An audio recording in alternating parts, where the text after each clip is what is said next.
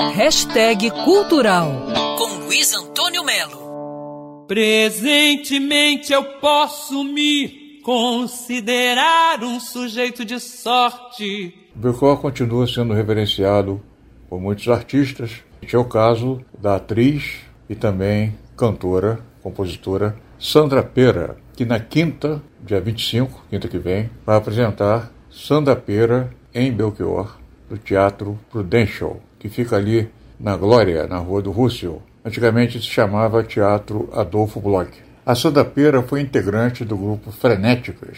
E nesse espetáculo novo, que ela inclusive acabou de lançar um, um disco, né?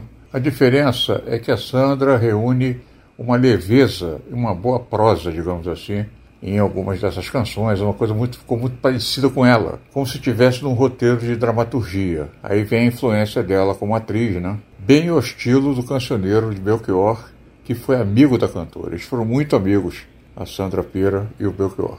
É um espetáculo emocionante, ela canta 17 músicas do Belchior, mas a dramaticidade é muito discreta, muito sob medida.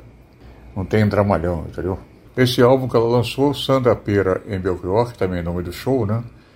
É o segundo álbum dela, solo, da artista, depois de 38 anos sem gravar. Mas ela diz aqui que desde os anos 70 nunca se afastou dos palcos, mesmo quando se tornou extremamente conhecida a bordo das frenéticas. Sandra Pera em Belchior, Teatro Prudential, quinta-feira, dia 25, 8 da noite imperdível, hein?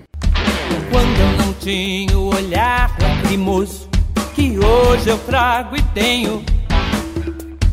Quando adoçava meu pranto, meu Luiz Antônio Melo para Band News FM. Quer ouvir essa coluna novamente? É só procurar nas plataformas de streaming de áudio. Conheça mais dos podcasts da Band News FM Rio.